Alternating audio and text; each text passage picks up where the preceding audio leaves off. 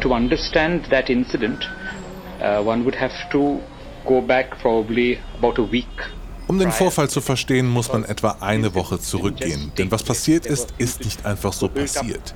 Da hat sich etwas zusammengebraut. Ungefähr fünf, sechs Tage davor gab es viele Gerüchte, die verbreitet wurden. From about five, six days prior to the 16th, a number of rumors which were being spread. Es ist Anfang April 2020. Im westindischen Bezirk Palga brodelt es. Per WhatsApp sind Gerüchte im Umlauf. In Gruppenchats wird vor Betrügern gewarnt, vor Kindesentführern oder vor Menschen, die von Dorf zu Dorf fahren, um andere mit Corona zu infizieren. Die indigene Bevölkerung hier, die Adivasi genannt werden, lebt in einfachen Häusern ohne gutem Handynetz. Nicht alle können lesen oder schreiben, aber dort, wo man Netz hat, wird trotzdem WhatsApp genutzt. Günstige Smartphones, mit denen man einfach Sprachnachrichten oder Videos aufnehmen kann, kann man ohne Probleme kaufen. Der Mann, den wir gerade gehört haben, heißt Brian Lobo. Er ist seit 25 Jahren Sozialarbeiter im sogenannten Tribal Belt Westindiens, in dem hauptsächlich Indigene leben. In dieser Region liegt auch der kleine Ort Gachinchale. The rumors were rife right across the entire tribal belt and even in the non-tribal belt. Die Gerüchte waren im gesamten Gebiet verbreitet und sogar darüber hinaus im Palga-Distrikt, im Thane-Distrikt und sogar in Nandobar. In verschiedenen Schattierungen war es dasselbe Gerücht mit zwei Erzählungen. Einmal, dass Leute ins Dorf kämen, Räuber oder Chor in Marathi, und dass diese Räuber, die ins Dorf kommen, Nieren von Menschen entnehmen würden, besonders von Jungen. Zum Zweiten, dass Menschen kommen, die Corona verbreiten. And they were coming to mm, uh, harvest kidneys of people, especially young people. Number two, uh, that people were coming to spread COVID. Ryan Lobo bekommt damals, vor dem tödlichen Gewaltausbruch, viele Anrufe aus der ganzen Region. Als Sozialarbeiter ist er so etwas wie eine Vertrauensperson für die Bewohnerinnen und Bewohner. Die Menschen, die anrufen, haben aufrichtig Angst vor Fremden, die zu ihnen fahren, um sie mit Covid-19 anzustecken. Netz aus Lügen. Die globale Macht von Desinformation. Folge 6. Das Experiment. Es ist Anfang 2020, die Zeit, zu der auch wir in Deutschland eine, Entschuldigung, Scheißangst vor dem Virus haben. In der Tagesschau sehen wir Todesanzeigen aus der Lombardei von Menschen, die einsam sterben und schnell aufgebauten Kühlhäusern in New York City. Auch bei uns gehen Falschinformationen per WhatsApp viral. Viele von uns haben zum Beispiel zu Beginn der Pandemie eine Sprachnachricht von der Mama von Poldi weitergeleitet bekommen, in der sie vor der Einnahme von Ibuprofen warnt, weil das angeblich Coronaviren vermehre. Totaler Quatsch. Im indischen Palgar-Distrikt greift damals derselbe Mechanismus, nur dass hier zusätzlich Kinder ins Spiel gebracht werden. Die Menschen haben Angst, dass ihre Kinder entführt werden, jemand ihnen etwas antut, sie gar mit Corona infizieren will. Wir wissen, Falschmeldungen funktionieren, weil sie emotionalisieren. Und viele Menschen lassen sich emotionalisieren, wenn sie von vermeintlich tödlichen Gefahren für ihre Kinder hören. Brian Lobo versucht zu beruhigen und davon zu überzeugen, keine Gewalt anzuwenden, sondern stattdessen die Polizei zu rufen und ihm Bescheid zu sagen, falls sie auf die betreffen. Doch viel unternehmen kann Lobo im Lockdown nicht. Am 16. April 2020 eskaliert die Lage. Aus den Gerüchten wird reale Gewalt.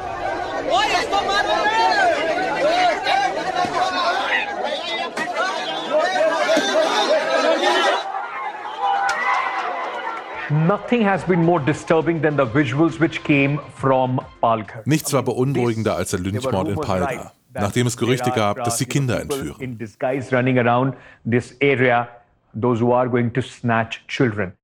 Am 16. April 2020 werden im westindischen Dorf Gachinchale im Bezirk Palga drei Menschen von einem Mob getötet. Bewohnerinnen und Bewohner in Gachinchale haben ein unbekanntes Auto abends herumfahren sehen, in dem zwei Hindu-Mönche und ihr Fahrer saßen. Sie waren unterwegs zu einer Beerdigung im benachbarten Bundesstaat Gujarat, mussten aber wegen des Lockdowns an einem geschlossenen Grenzübergang umkehren. Das wirkte offenbar verdächtig. Die Männer werden mit Stöcken und Äxten bedroht, aus dem Auto gezogen und zu Tode geprügelt. Und das wegen viraler Falschinformationen.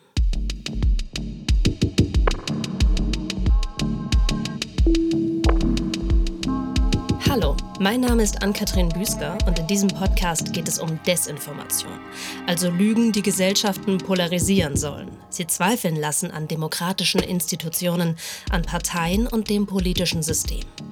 In dieser Folge sprechen wir über die bevölkerungsreichste Demokratie der Welt, Indien. Mit einer Bevölkerung von knapp 1,4 Milliarden Menschen ist Indien der größte Markt für viele internationale Internetkonzerne, nachdem sich China weitestgehend abgeschottet hat. WhatsApp und YouTube haben über 400 Millionen Nutzerinnen und Nutzer in Indien. Diese große Zahl ist aber nur eine Seite der Geschichte. Denn gleichzeitig sehen Beobachterinnen und Beobachter Indien zunehmend autokratischer werden. Neue IT-Gesetze, die die Verschlüsselung von Messengern aushebeln sollen, wurden erlassen. Um all das wird es heute im Detail gehen. Zuerst wollen wir uns aber Indiens Digitalisierung ansehen.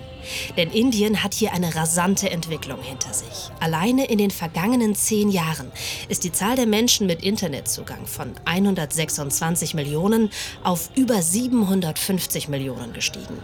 Vor allem seit Indiens schwerster Multikonzern Reliance Industries Limited einen Breitbanddienst mit ausgesprochen niedrigen Tarifen auf den Markt gebracht hat. Geo heißt das Produkt. Seit September 2016 bietet Geo 4G-Netz an und hat auch günstige Telefone im Angebot. Es ist eine Erfolgsgeschichte. Nach wenigen Monaten hatte Geo 100 Millionen Nutzerinnen und Nutzer. Deren Zahl hat sich also in vier Jahren vervierfacht. Nur um sich das mal vorzustellen.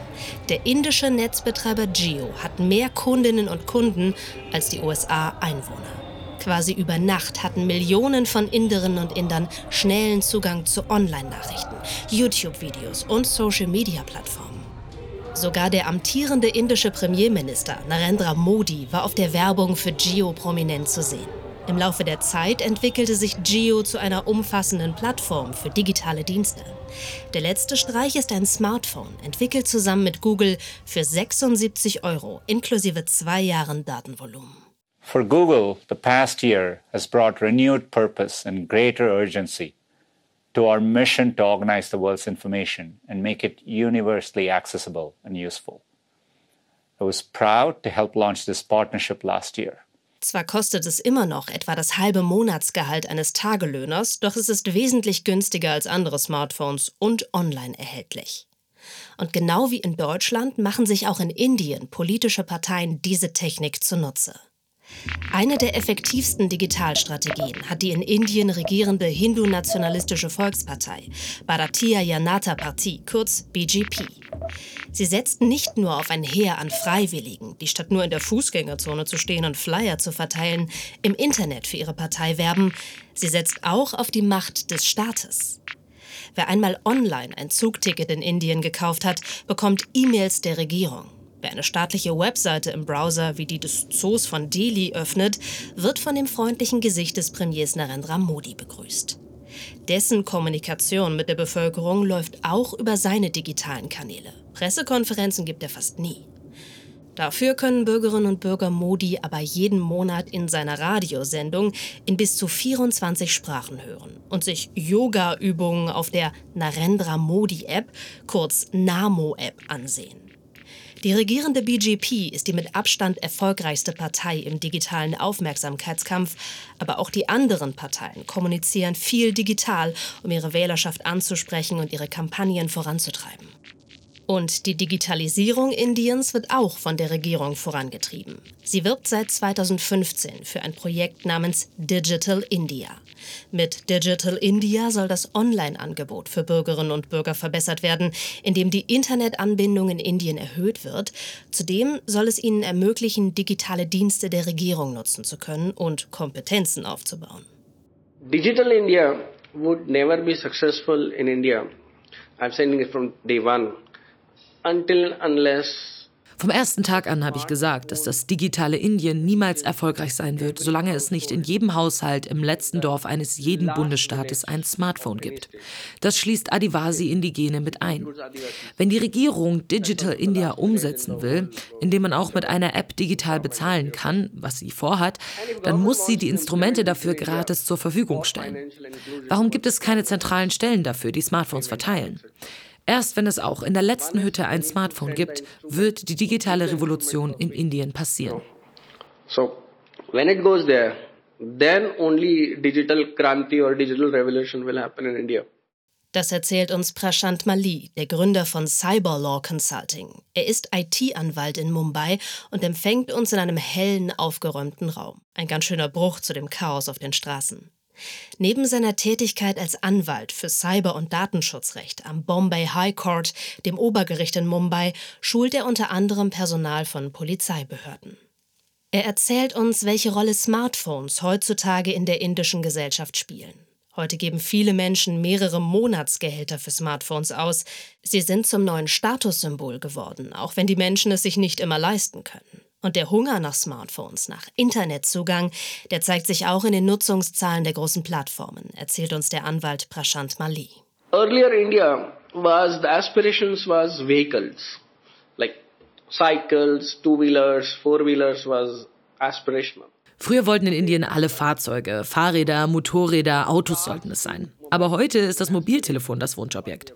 Wir sind also vom Auto zum Handy gereist. Das digitale Indien ist das neue Indien. In der alten Welt hat man sich auf Fahrzeuge für die Fortbewegung verlassen. Heute im neuen Indien muss man sich nicht mehr bewegen. Die Dinge kommen zu dir. Mit dem Handy wird das möglich.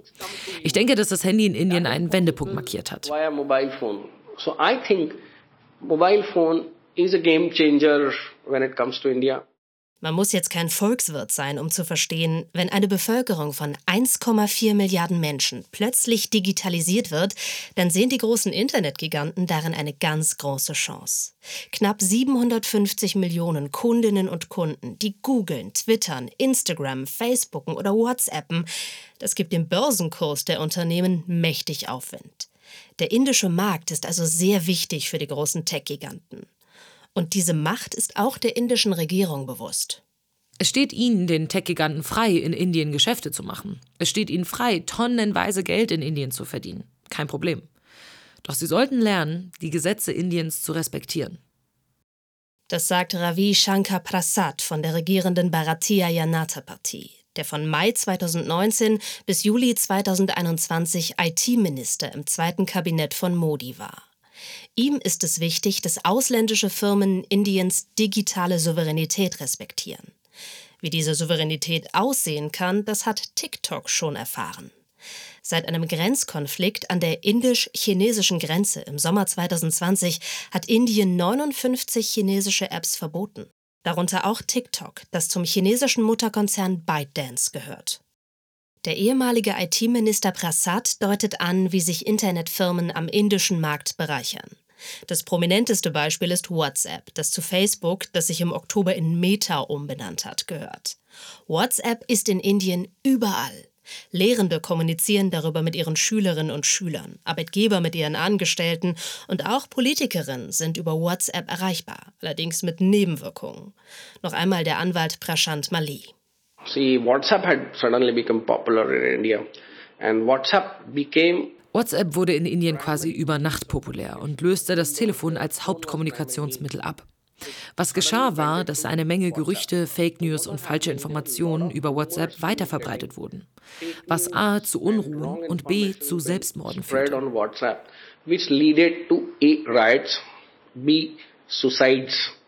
Nach unserem Besuch in Palga, also dort, wo drei Menschen wegen Falschinformationen getötet wurden, treffen wir uns in Mumbai mit dem Filmemacher Karan Khosla.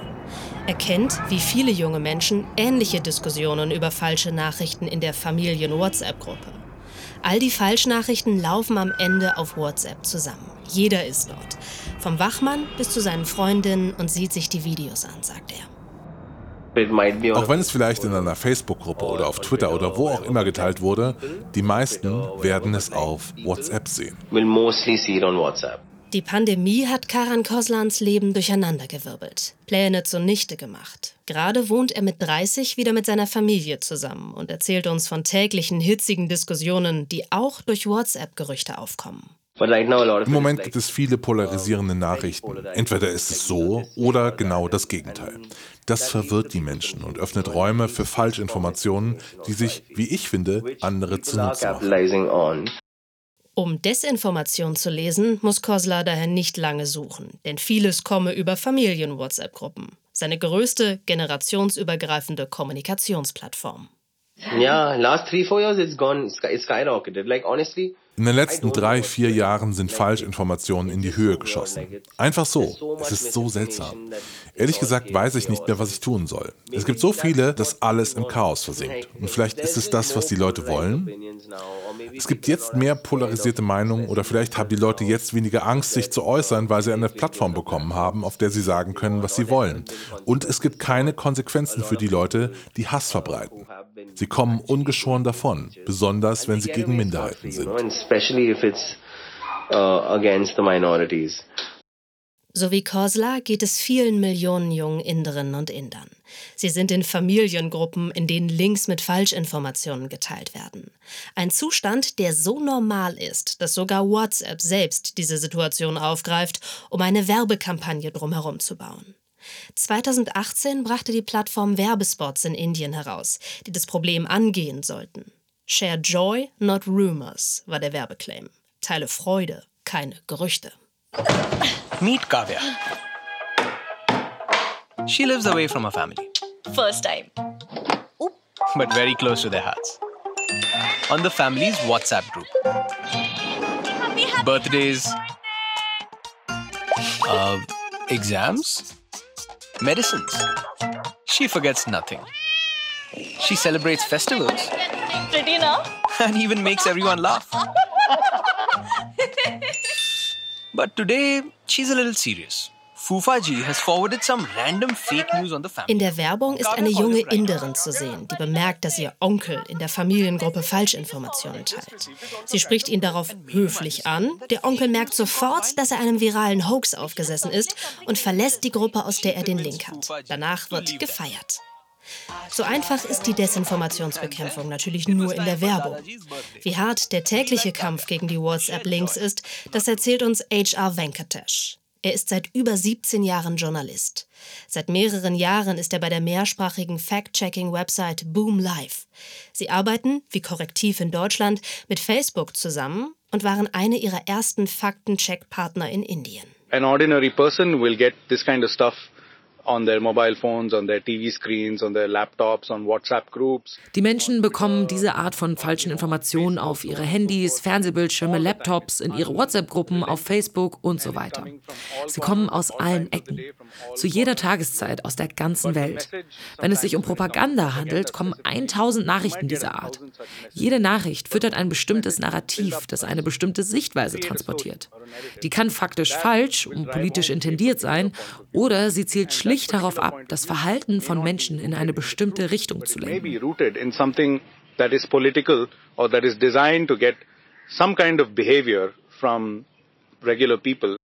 H.R. Venkatesh glaubt, dass die schnelle Digitalisierung Indiens dafür mitverantwortlich ist. Ist ja irgendwie auch logisch.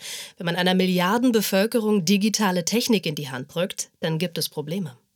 Er meint, es fehlt an Medienkompetenz. 100 der Mangel an Medienkompetenz ist auf jeden Fall ein brennendes Problem. Es ist eine Krise in Indien und ich denke überall sonst auf der Welt auch. Und diese Krise ist eine akute Krise. H.R. Venkatesh findet, dass schon in der Schule eine digitale Grundbildung vermittelt werden sollte. Die Gesellschaft muss mehr Zugang zu Bildung haben, um weniger auf Gerüchte und Falschinformationen reinzufallen. Das wäre die eine Methode. Mehr Fact-Checking, mehr Aufklärung. Modis BGP versucht dem Problem gerade anders Herr zu werden, mit neuen Gesetzen. Imagine in India where an authority can order the decryption of any of your messages. Well, the IT decryption rules actually do exactly that. Das ist ein Video aus dem März 2021. Es stammt von der indischen Nichtregierungsorganisation Internet Freedom Foundation, die sich für digitale Rechte und Freiheiten einsetzt. Sprich, sie kämpfen öffentlich und vor Gericht gegen die neuen IT-Gesetze. Die Gesetze wurden im Februar 2021 vorgestellt und verabschiedet. Nun wird ihre Verfassungskonformität gerichtlich geprüft, da Gerichte einzelner Bundesstaaten diese in Frage gestellt haben. Bei den neuen IT-Gesetzen geht es um zwei Kernpunkte. Einer ist die Rückverfolgung der Herkunft von Informationen.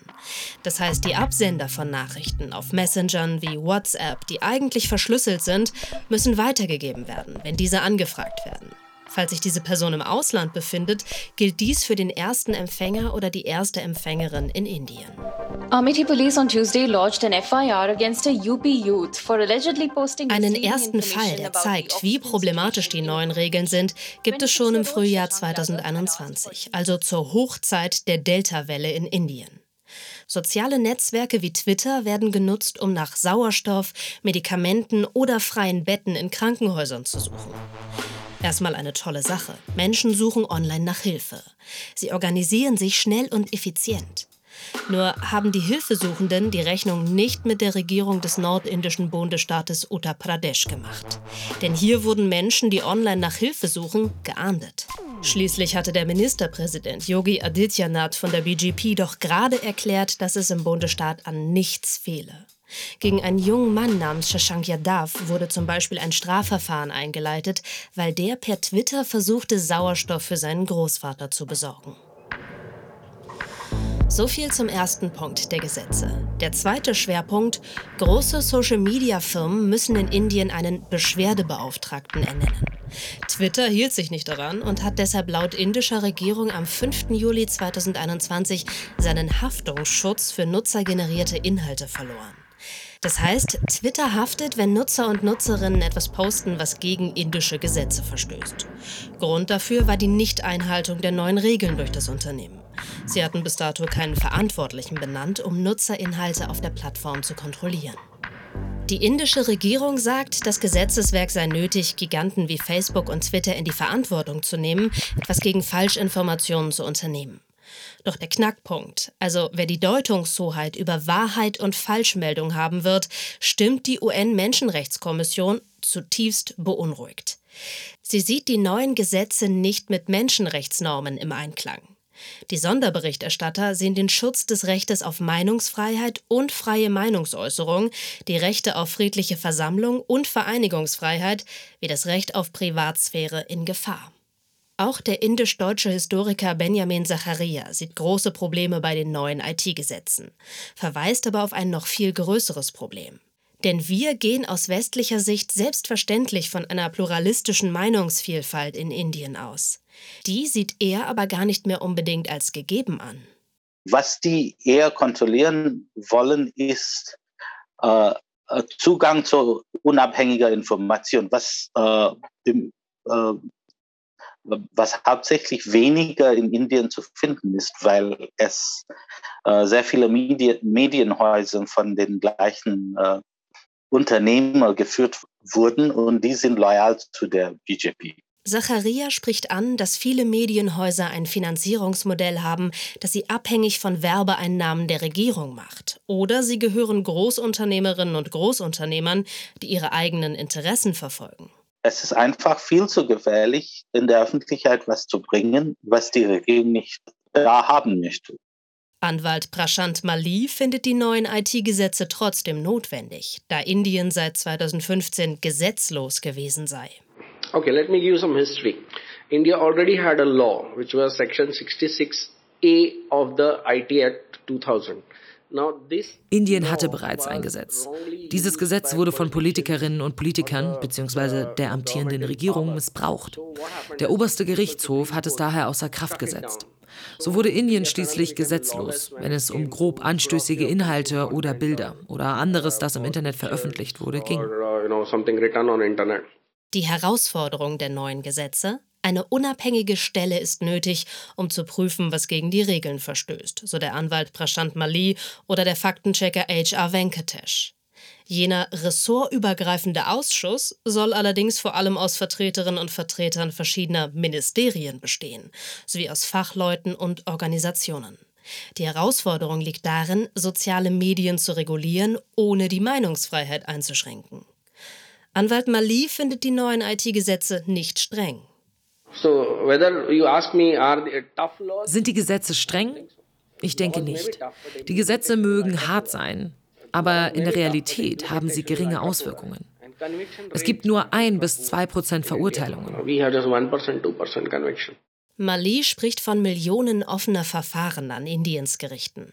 Dazu komme, dass viele Inderinnen und Inder keine Ahnung über die Rechtslage haben und auch nicht, was eine Straftat ist. Nicht nur Mali plädiert daher für mehr Aufklärung und Weiterbildung der Bevölkerung, nicht nur in Sachen Social Media. Die IT-Gesetze sind zwar noch neu, aber trotzdem. Es gibt schon erste Beispiele, die Organisationen wie Reporter ohne Grenzen besorgt auf die Entwicklungen in Indien schauen lassen und dazu beitragen, dass das Land im Jahr 2021 im Pressefreiheitsindex auf Platz 142 von 180 landet. Da ist zum Beispiel der Fall Rana Ayub, eine Journalistin, die in der Vergangenheit kritisch über die BGP-Regierung berichtet hat. Sie teilt im Juni 2021 ein Video auf Twitter. Darauf ist zu sehen, wie Hindus mutmaßlich einen Muslim angreifen. Nach diesem Posting wurde gegen sie, weitere Medienschaffende und Twitter Indien eine Beschwerde von der Polizei von Uttar Pradesh eingereicht. Ein First Information Report, die Vorstufe einer Anzeige mit Berufung auf die neuen IT-Gesetze. Die freie Meinungsäußerung ist zwar in der indischen Verfassung verankert, allerdings mit bestimmten Beschränkungen, um religiösen und sozialen Spannungen vorzubeugen. Dieser Punkt wurde nach der Auslegung der Regierung damit auf Twitter überschritten. Es kam zu einem Schlagabtausch zwischen Twitter und der indischen Regierung. Rana Ayub passierte erstmal nichts, denn das Obergericht in Mumbai, wo sie lebt, gewährte ihr im Juni eine Entlassung auf Kaution über vier Wochen. Ayub löschte den Tweet mit dem Video. Das Gericht hat mittlerweile Protest gegen die IT-Gesetze eingelegt und einige Regeln ausgesetzt, was für ganz Indien gilt. Die vom Premierminister Narendra Modi und seine hindu-nationalistischen BJP geführte Regierung hat eine diskriminierende Politik betrieben und die Gewalt gegen die muslimische Bevölkerung verstärkt. Schreibt die Organisation Freedom House über Indien. Sie stufte Indiens Demokratie 2021 von frei zu teilweise frei herab. Und während die Regierung immer besser darin wird, unliebsame Stimmen ein bisschen leiser zu machen, wird sie auf Social Media immer lauter. Wir sind in der Lage, jede beliebige Botschaft an die Öffentlichkeit zu bringen, egal ob sie schmeichelt oder bitter ist, wahr oder falsch ist. Wir können das nur, wenn wir 3,2 Millionen Menschen in unseren WhatsApp-Gruppen haben. So schaffen wir es, Nachrichten viral gehen zu lassen. Das sagt Amit Shah, BJP-Spitzenpolitiker bei einer Rede 2018 in der Studentenstadt Kota im Nordwesten Indiens.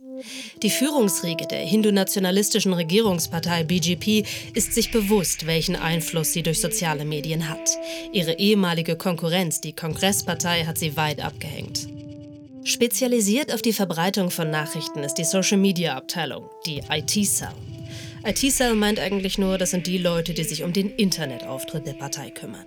Sie ist das Herz der Informationsmaschinerie und dominiert die Social-Media-Landschaft, indem sie politische Narrative setzt und aggressiv vorantreibt und ihre Botschaft auf verschiedenen Ebenen verstärkt, national bis hin zur kommunalen Ebene, wobei Millionen von Freiwilligen eine Rolle spielen. Ihr Ziel ist es, dass Botschaften der Partei jede Person mit Internetzugang erreichen. Einer dieser Freiwilligen ist Devang Dave. When I was in college, I started uh als ich im College war, habe ich angefangen, dem damaligen Ministerpräsidenten Herrn Narendra Modi, der heute Premierminister ist, mit Kleinigkeiten zu helfen. Ich habe Videos bearbeitet und einige erstellt. Ich habe immer Vorschläge gemacht, die gut waren und auf den offiziellen YouTube-Kanälen veröffentlicht wurden. So habe ich angefangen. Devang Dave ist ein Aufsteiger wie Premier Narendra Modi. Beide kommen aus einfachen Verhältnissen, kommen aus Gujarat und sind mit der Bharatiya Janata Partie kurz BJP gewachsen, politisch wie finanziell. Einst lebte Dave mit seiner Familie in Mumbai in einer Einzimmerwohnung.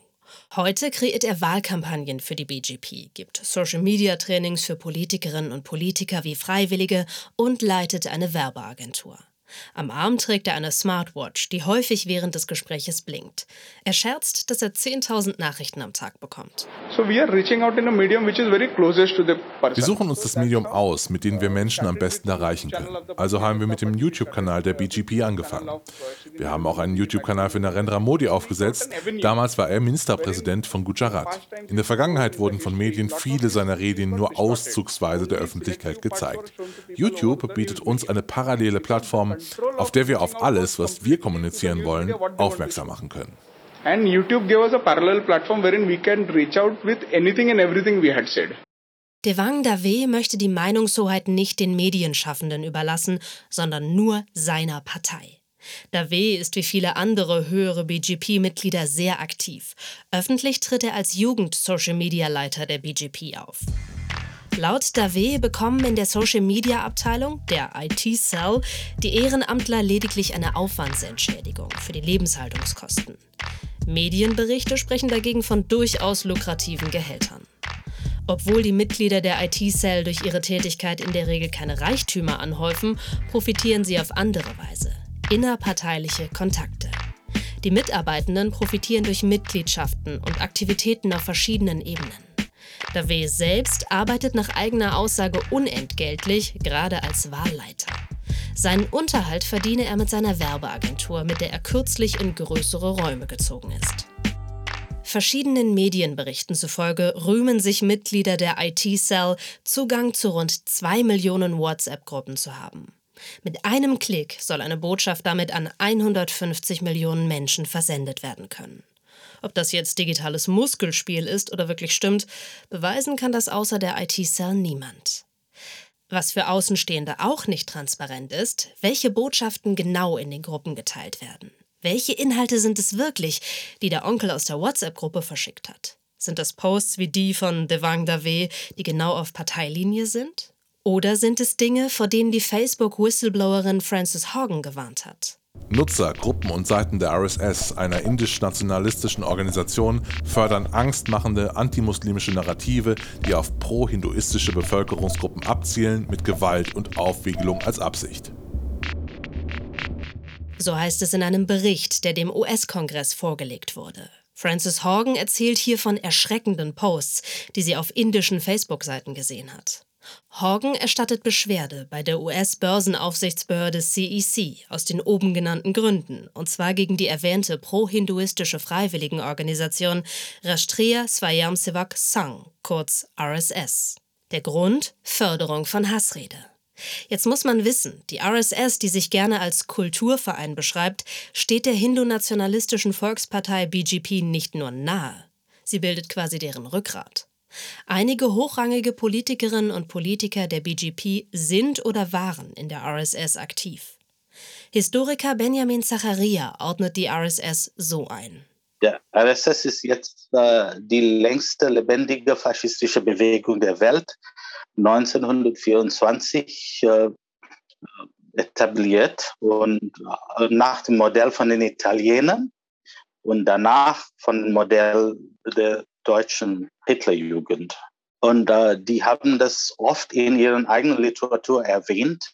1938 haben die gesagt, dass äh, die Nazis die richtige Ideen mit den Juden äh, hatten und dass es in Indien um die Muslimen gehen sollten und, und es sollte genauso geführt werden als äh, bei den Nazis in Deutschland. Frances Horgan findet, dass Facebook etwas gegen die RSS auf ihrer Plattform unternehmen soll. Weiter heißt es im Whistleblowerinnenbericht, dass Beispiele gefunden wurden, dass auch in Indien Politikerinnen und Politiker gefährliche Fehlinformationen verbreiten. Aus dem Zusammenhang gerissene Videos schürten eine antipakistanische und antimuslimische Stimmung. Wie kann das passieren? Wie kann es sein, dass im indischen Facebook Muslime mit Hunden verglichen werden, wie Whistleblowerin Horgan es schildert, und es die Plattform nicht interessiert? Ihrer Einschätzung nach ist dem Netzwerk Indien nicht wichtig genug. Auch wenn dort Millionen Nutzerinnen und Nutzer leben, 87 Prozent des globalen Budgets im Kampf gegen Hate Speech und Desinformation wird in Nordamerika ausgegeben. Dort leben aber nur 10 Prozent aller Facebook-Nutzerinnen und Nutzer. Der Rest der Welt, ja, der muss sich anscheinend selbst um seine Probleme kümmern. Wir wissen, das klang jetzt alles recht düster in dieser Folge. Aber tatsächlich gibt es ja Hoffnung. Die kommt von Menschen wie H.R. Venkatesh, dem Fact-Checker. Von seiner Profession gibt es inzwischen viele in Indien, weil der Bedarf einfach so riesig geworden ist. Oder die Hoffnung kommt von Institutionen, wie den Gerichten, die neue Gesetze auf Verfassungsmäßigkeit prüfen oder eben aus der Bevölkerung selbst. Denn die Menschen in Gachinchale, dem Ort, wo Anfang 2020 drei Menschen ermordet wurden, sind immer noch mitgenommen. Eine kollektive Trauer hängt über dem Dorf, erzählt uns Dilip Pava. Wir treffen ihn auf dem Weg nach Gachinchale. Er findet, damit sich solche Vorfälle nicht mehr wiederholen, braucht es mehr Bildung. Erst recht für die Adivasi, also die indigene Bevölkerung, die aufgrund ihrer sozialen Herkunft benachteiligt sind. Das war die sechste Folge von Netz aus Lügen. Und während wir uns in dieser Folge viel mit Problemen beschäftigt haben, gehen wir in der nächsten Folge in ein Land, von dem es in deutschen Medien oft hieß, es sei das Vorzeigeland im Kampf gegen Desinformation. Taiwan. But if you compare to a couple years back, uh, I was saying wenn man es vergleicht mit der Situation vor ein paar Jahren, dann würde ich sagen, dass es besser geworden ist. Denn die Leute wissen über Desinformation Bescheid. Vielleicht denken sie nach, bevor sie diese einfach teilen. Aber um ehrlich zu sein, es ist noch ein langer Weg. Es ist zwar besser geworden, aber noch nicht gut genug. Compared to a couple years back, it's better, but it's not good enough yet.